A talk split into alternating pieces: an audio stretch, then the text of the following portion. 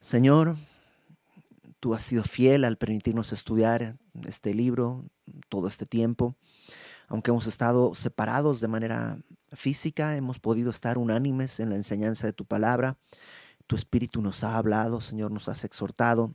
Y ahora cuando vamos a terminar este libro, te rogamos que continúes haciéndolo, que nuestro corazón esté abierto a la instrucción de tu palabra y que de esa manera tú seas exaltado, que nuestro corazón, que nosotros recibamos tu consejo, tu instrucción y poniéndola por obra glorifiquemos tu nombre.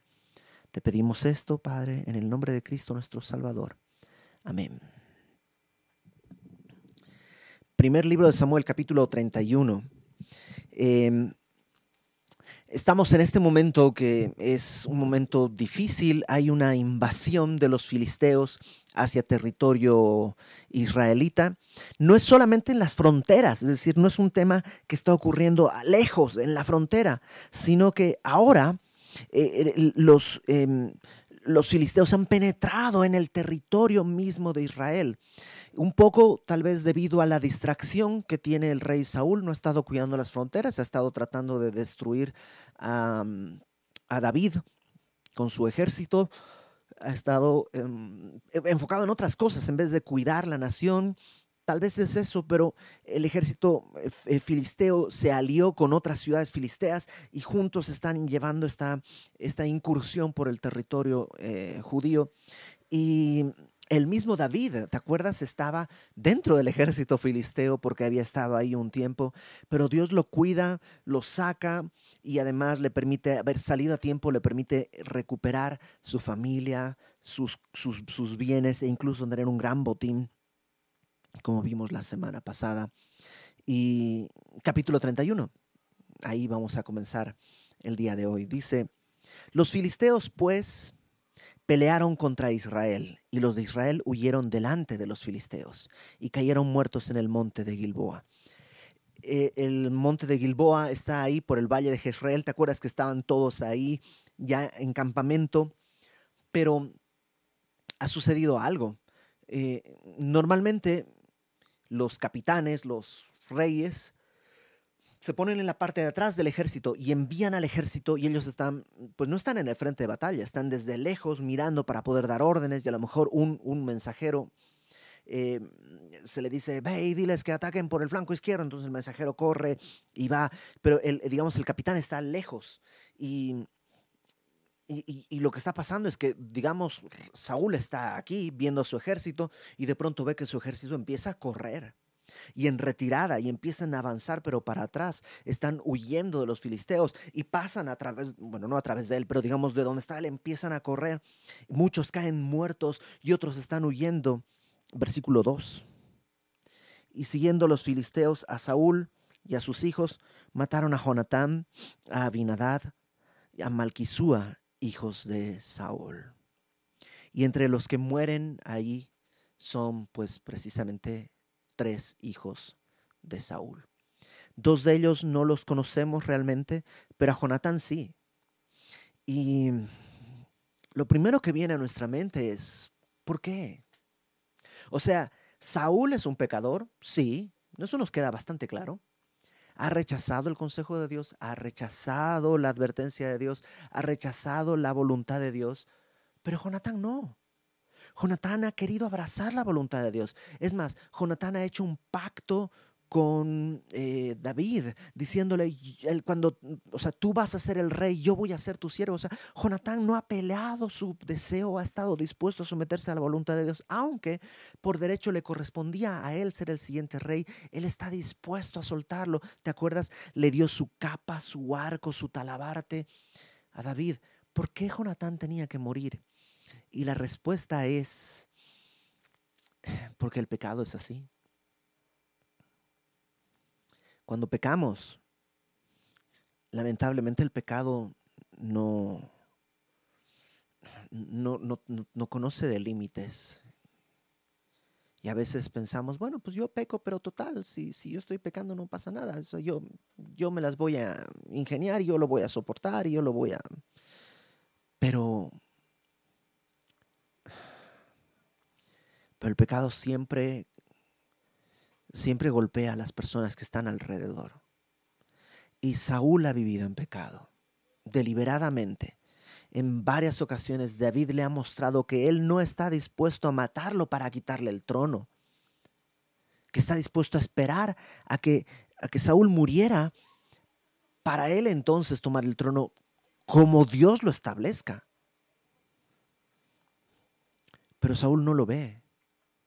Su pecado, ¿te acuerdas? Lo ha llevado a consultar a una hechicera en vez de buscar a Dios. O más bien, no está buscando a Dios por motivos reales, no quiere conocer, no quiere hablar con Dios, él quiere saber cómo ganar la batalla.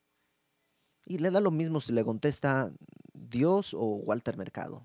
Le da lo mismo. Y desde nuestro punto de vista, sí, hay una gran injusticia contra Jonatán. Pero el mundo en que vivimos es así de injusto. Y entonces viene la pregunta, ¿y no podía Dios hacer algo para evitarlo? Y la respuesta es sí. Y lo que Dios hizo es la entrega de su propio Hijo en la cruz del Calvario. Este mundo está roto. La manera en la que Dios puede restaurar este mundo es destruyéndolo y haciéndolo de nuevo.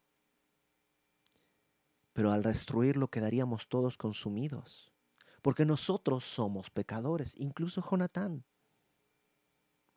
Saúl tiene un pecado empecinado, pero Jonatán también es pecador. Y tú y yo. Y vemos el día de hoy personas pequeños que están pagando por el pecado de sus... Perdón, no, no quiero usar la palabra pagando porque no están pagando. Están sufriendo por el pecado de sus padres. Y, es injusto que un niño sufra por el pecado de sus padres. Dios no puedes hacer algo y Dios dice, sí, envié a mi hijo para, para arreglar esta situación. Nuestra perspectiva es arreglar las cosas aquí y ahora. Pero por mucho que arreglemos las cosas aquí y ahora, estarán rotas por la eternidad. Porque este mundo está vendido al pecado. Entonces, sí, desde nuestro punto de vista es una injusticia que Jonatán haya muerto. Desde el punto de vista de Dios, Dios sea glorificado en la vida de Jonatán. Jonatán cumplió su propósito, exaltó el nombre de Dios de tal manera que tres mil años después seguimos admirando su obra, su carácter cumplido, bienvenido a casa. Al final de cuentas, el ser rey sobre Israel no hace gran diferencia en la eternidad. No sé si me explico. Entonces no es que Dios es indolente, simplemente que sus planes son más grandes que lo que tú y yo alcanzamos a ver. Entonces mueren los hijos de Jonatán, tal como Samuel se lo había dicho, ¿te acuerdas cuando consulta esta adivina? Samuel le dice, mañana tú vas a estar aquí con tus hijos. Y ni eso movió el corazón de Saúl. Entonces sucede. Y Jonatán está ahora con Abinadad y Malquisúa, pues fuera de este mundo. Versículo 3. Y arreció la batalla contra Saúl y le alcanzaron los flecheros, y tuvo gran temor de ellos. Entonces van corriendo todos y pues la, la, la, iba a decir la, embosca, la embestida del ejército filisteo pues va avanzando. Y pues Saúl tiene ropas reales, es fácil de, de, de, verse.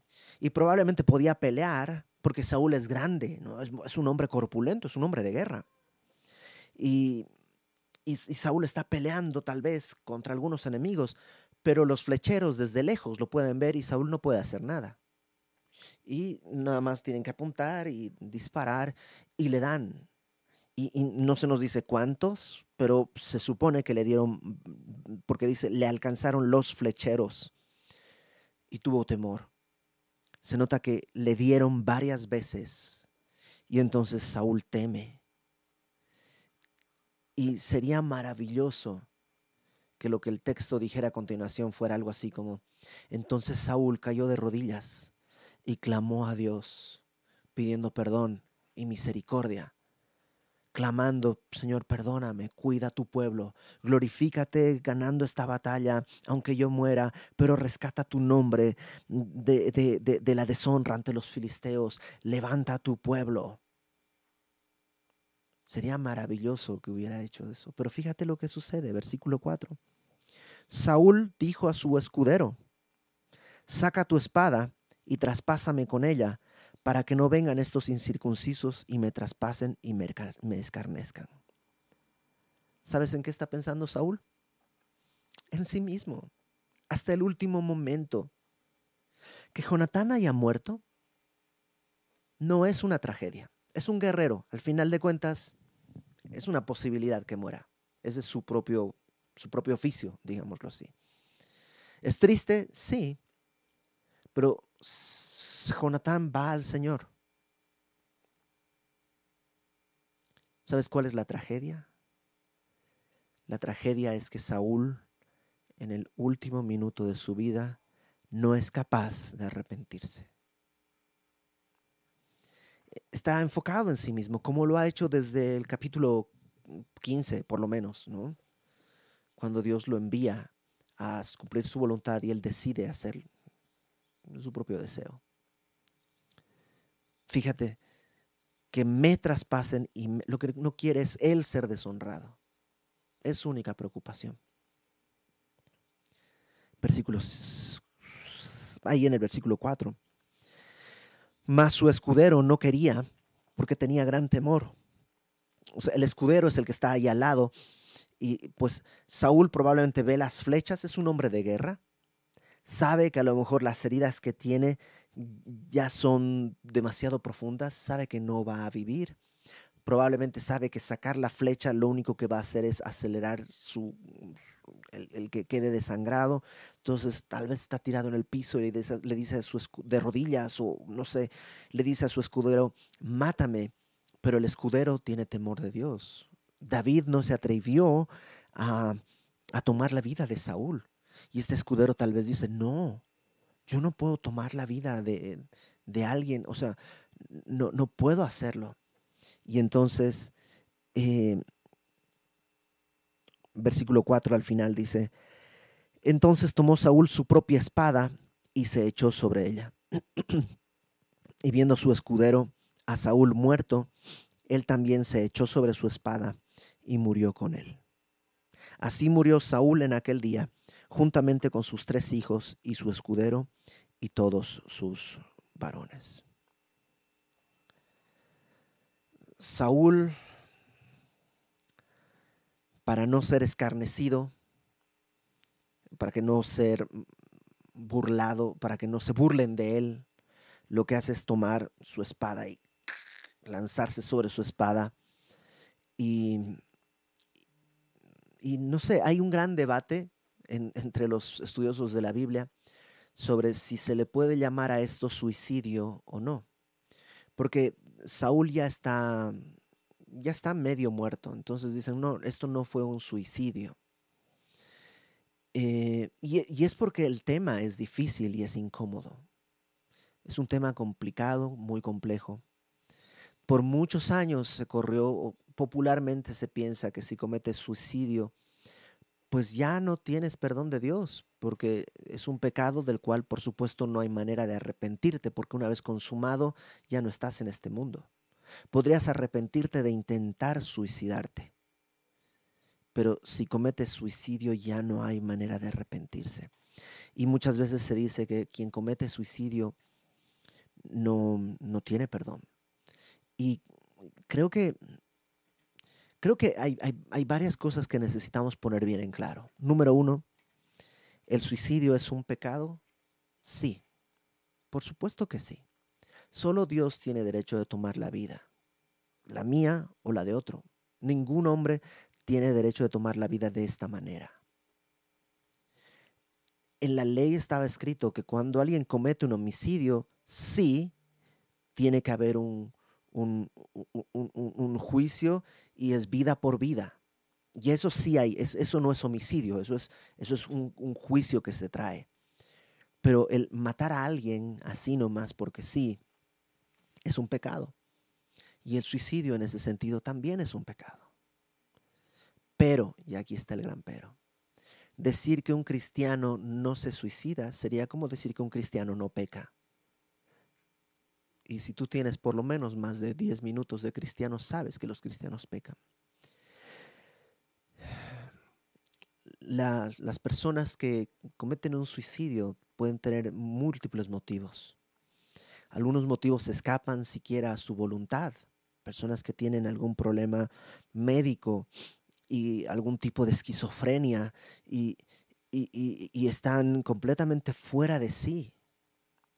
Algunas otras personas viven una depresión terrible y una angustia absoluta. Y algunas personas sí, a lo mejor lo que tienen es falta de fe. No creen que Dios puede resolverlo. Sea como sea. El suicidio es un pecado, pero para aquellos que han entregado su vida al Señor, es un pecado que también está pagado en la cruz. En ningún lugar de las escrituras se menciona más que un solo pecado imperdonable. Marcos 3 dice que es la blasfemia contra el Espíritu Santo. Es rechazar el testimonio para arrepentimiento que el Espíritu Santo nos está dando. Eh, hay familias que han tenido que vivir una experiencia terrible con uno de los miembros de la familia ha tomado esta decisión. Y nuestra tarea al momento de hablar con esas personas es consolarles. ¿En qué los consolamos? En recordarles que Dios es fiel y justo y que Él no va a tomar, no va a actuar de una manera en la que, eh, en la que sea incorrecta. Y podemos confiar en el Señor, aun cuando no entendemos las cosas. El gran debate entre los estudiosos bíblicos de este pasaje es, ¿Saúl fue salvo o no? ¿Lo vamos a encontrar en el cielo o no? Y, hay personas en ambos, algunos dicen no, ¿por qué? Porque cometió suicidio, porque vivió despreciando la voluntad de Dios y porque no se arrepintió. Ok, son argumentos válidos. Otros dicen, no, eh, eh, al principio conoció a Dios, profetizó y aunque se apartó al final de su vida, eh, Dios no rechaza a los que Él mismo ha llamado. Ok, son buenos argumentos. ¿Sabes qué es lo que pienso? Yo pienso que si Dios no los lo ha dejado claro, no tengo por qué preocuparme. Cuando llegue al cielo, si veo a Saúl, lo primero que me voy a preguntar es, wow, yo llegué al cielo. ¿Cómo hice para llegar al cielo?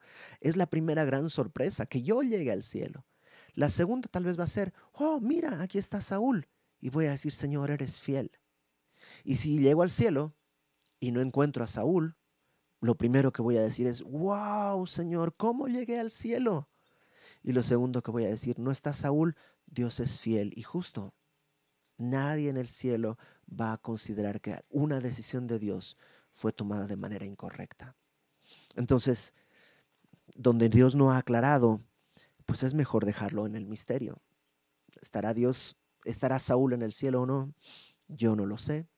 Lo veremos cuando lleguemos allá. Lo importante es que Pablo dice que las historias que están en el Antiguo Testamento se escribieron para nuestra enseñanza. ¿Y qué es lo que yo veo en Saúl? Yo no sé si fue al cielo o no, pero sí veo esto. Uno, arriesgó a su familia por empecinarse en el pecado, arriesgó y perdió a su familia. Perdió la comunión de un gran hombre como era David. David pudo haber sido su gran amigo, su gran aliado, su consejero, y lo perdió. Perdió el privilegio de servir a Dios. Y sigamos leyendo, vamos a ver qué más pasa. Versículo 7 y los del valle, perdón, los de Israel que eran del otro lado del valle y del otro lado del Jordán, viendo que Israel había huido y que Saúl y sus hijos habían sido muertos, dejaron las ciudades y huyeron, y los filisteos vinieron y habitaron en ellas. ¿Sabes qué otra cosa hizo Saúl? Dejó desprotegida toda la nación. Toda la nación, familias enteras dejando sus casas, agarras a su esposa, a sus hijos, vámonos, y el terreno y el sembradío, o sea, todo el trabajo del año, déjalo trépate al, si es que tenemos una carreta, si no, corriendo, vámonos. Y dejaron las ciudades y todo lo trabajado por años a beneficio del enemigo. Y todo por una cosa, el empecinado anhelo del pecado que tenía Saúl. Creo que ahí está la lección para nosotros. Dios puso esto para que aprendamos. ¿Era difícil para Saúl decir voy a dejar el trono para David? Por supuesto que sí. Por supuesto que sí. ¿Quién, quién quiere ser reemplazado en algo de tanta honra? O sea, si, si, si algún día Dios me dice a mí, Iber, tienes que dejar de pastorear, por supuesto que va a ser doloroso. ¿Quién quiere ser sustituido? Pero una de las cosas que a mí me da terror es que si viene ese momento, yo me aferre al puesto. ¡Ah, qué terrible! Porque eso puede lastimar a mi familia, puede lastimar a mi iglesia, puede lastimar a, a mucha gente. Entonces, todo Israel sufrió por el empecinado pecado que tenía Saúl. Versículo 8. Aconteció al siguiente día que viniendo los filisteos a despojar a los muertos, o sea, terminó la batalla, pero ya cayó la noche, entonces los filisteos se quedaron en su campamento y al día siguiente fueron pues a recoger joyas, armas, todo lo que pudieran tomar del ejército que había quedado, provisiones. Y hallaron a Saúl y a sus tres hijos tendidos en el monte de Gilboa, y le cortaron la cabeza, y le despojaron de las armas, y enviaron mensajeros por toda la tierra de los filisteos para que llevaran las buenas nuevas al templo de sus ídolos y al pueblo, y pusieron sus armas en el templo de Astarot, y colgaron su cuerpo en el muro de Betzán. En nuestra cultura, pues, o sea, tendemos a pensar que cuando te mueres, pues lo que dejas ahí es el cuerpo, y el cuerpo, pues, o sea, es un cuerpo pecador, ¿no? No, no te sirve en el, en el, reino de Dios. O sea, Pablo en 1 Corintios 15 nos explica que carne y sangre no pueden heredar el reino de Dios. Entonces, pues sí, ya que se caiga, que se caiga el cuerpo, que se muera y ya. Pero en la cultura en la que están, tomar a alguien que ha muerto y no darle un, un, un, entierro, no, hacerle, no rendirle honor, eso era muy deshonroso. Y le cortan la cabeza y, mandan la cabeza como una exhibición de que Saúl estaba muerto. Están están, menospreciando a Saúl, por supuesto, pero también están menospreciando al pueblo y están menospreciando a Dios, porque toman las armas y las ponen en el templo de Astarot, como diciendo, Astarot, tú has conquistado al ejército de Israel, tú eres mejor que Jehová, que el Dios de Israel. Y están deshonrando a Dios. ¿Sabes qué? Eso también provocó la muerte de Saúl. Perdón, la vida de Saúl, no su muerte. La vida de Saúl de, de rebelión provocó deshonra a Dios. Qué distinto habría sido que se hubiera hecho a un lado, David hubiera reinado, hubiera vivido ahí, es mayor que David, hubiera envejecido tal vez en un área del palacio, hubiera sido enterrado con honores, Dios hubiera glorificado. Versículo 11.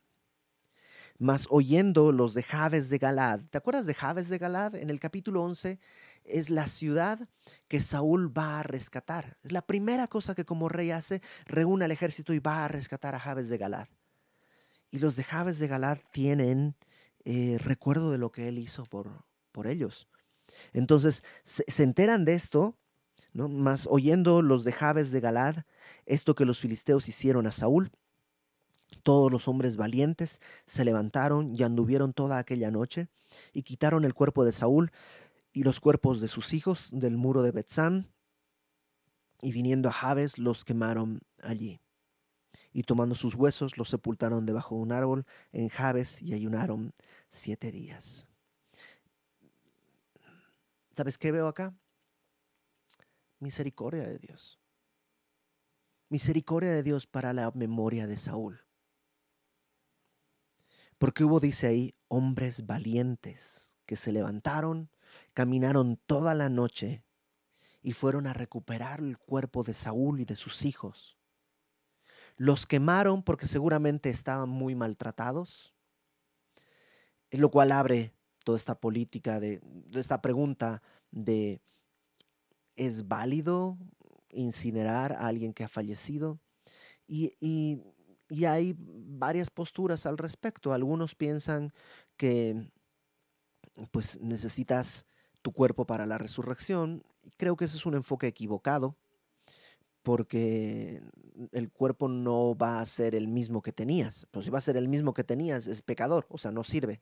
Tiene que ser un cuerpo nuevo. Otros dicen, no, no es que sea malo, sino que desde el principio Dios dice que de la tierra fuiste tomada y a la tierra volverás, ¿no? Polvo eres y en polvo te convertirás. Y la idea es que tienes que regresar a la tierra y es una manera de honrar. Y eso puede ser, yo lo entiendo, pero también entiendo que este cuerpo es la manera de interactuar con este mundo. Y como dije hace rato, carne y sangre no pueden heredar el reino de Dios. Así que vamos a tener un nuevo cuerpo. Em, algunos dicen que la, incineración hace en unas horas lo que la naturaleza haría en 10 años, que al final terminas siendo polvo. Entonces no hay gran diferencia ahí, creo yo. Y los de Javes dice que sepultaron sus huesos, porque lo que quedó, en, en un árbol y ayunaron. Y ahí acaba. ¿Por qué? Porque terminó la era de Saúl. Saúl tuvo un momento en la historia que Dios le concedió en su misericordia. ¿Con qué propósito? Conocerle a Dios y servirle y dejar testimonio de ello. Saúl tomó malas decisiones. ¿Dónde va a terminar? No lo sé no me, no me aventuraría a dar una respuesta en este momento. Pero sí sé una cosa, que fue puesta esa historia en la Biblia para que tú y yo consideremos. Tú y yo también tenemos un tiempo, un momento y una oportunidad. Y así como el capítulo 31 termina con Saúl, un día tú y yo vamos a estar en nuestro capítulo 31. Y por enfermedad, por accidente o por muerte natural, un día tú y yo vamos a Vamos a entregar el Espíritu. Y lo único que va a quedar es el recuerdo, si glorificamos a Dios o no lo hicimos. En este capítulo no aparece el nombre de Dios ni una sola vez. Jonatán cumple su propósito, glorificar a Dios. ¿Hubiera sido maravilloso que viviera unos años más? Para nosotros sí, pero para él llegó a casa. La tragedia está en un hombre que se aferró a su voluntad y ni en el último minuto quiso soltarla. Lo cual nos enseña una cosa, dice el pastor David Gusick, a veces pensamos, bueno, de esto me voy a arrepentir después. El problema es que tal vez no tengas después ni ganas ni oportunidad de arrepentirte. La Biblia nos exhorta a que el día de arrepentimiento es hoy. Si el día de hoy escuchas la voz de Dios, no endurezcas tu corazón. Si el día de hoy Dios te está diciendo, esto que estás viviendo es tu pecado empecinado, ¿sabes qué? El día de hoy suéltalo. Ya no pelees más. ¿Tienes mucho que perder? Tal vez el trono, pero tienes mucho que ganar ver a tus hijos sirviendo al nuevo rey, sirviendo a Dios, ver a la nación centrada con un defensor. No hay nada más trágico que rechazar la voluntad de Dios. Pero ¿quién puede, quién puede conocer sus errores? Dice la palabra. Muéstrame los que me son ocultos. Y estos vamos a orar. Y si Dios te dice, esto es lo que estás haciendo y necesitas soltar, no lo pienses más. No esperes a llegar al segundo de Samuel, porque tal vez no llegamos. Tal vez no llegamos. El día es hoy. Vamos a orar. Señor, tú conoces nuestro corazón, nuestra vida, nuestras motivaciones, nuestro caminar, las cosas que hemos callado y las cosas que hemos hablado y tú conoces lo que viene. Y yo te ruego que nos des un corazón sensible a tu voz. Que abandonemos nuestro propio deseo, sobre todo si estamos empecinados en querer hacer las cosas a nuestra manera. Que la oportunidad que nos das el día de hoy de vivir y respirar sea para tu gloria. Aunque pareciera que hay pérdida en abrazar tu voluntad, abre nuestros ojos, muéstranos que quien pierda su vida por causa tuya y del Evangelio, esta, esta la guardará para el final. Pero el que quiera abrazar su vida y guardarla, la va a perder. Hazlo evidente a nuestros ojos, Señor. Danos arrepentimiento, enséñanos tu voluntad y tu camino. Sosténnos y glorifícate en mostrar al mundo que alguien que es solamente polvo y carne puede glorificar tu nombre porque tu Espíritu ha hecho una obra. Te pedimos esto en el nombre de Cristo nuestro Salvador. Amén.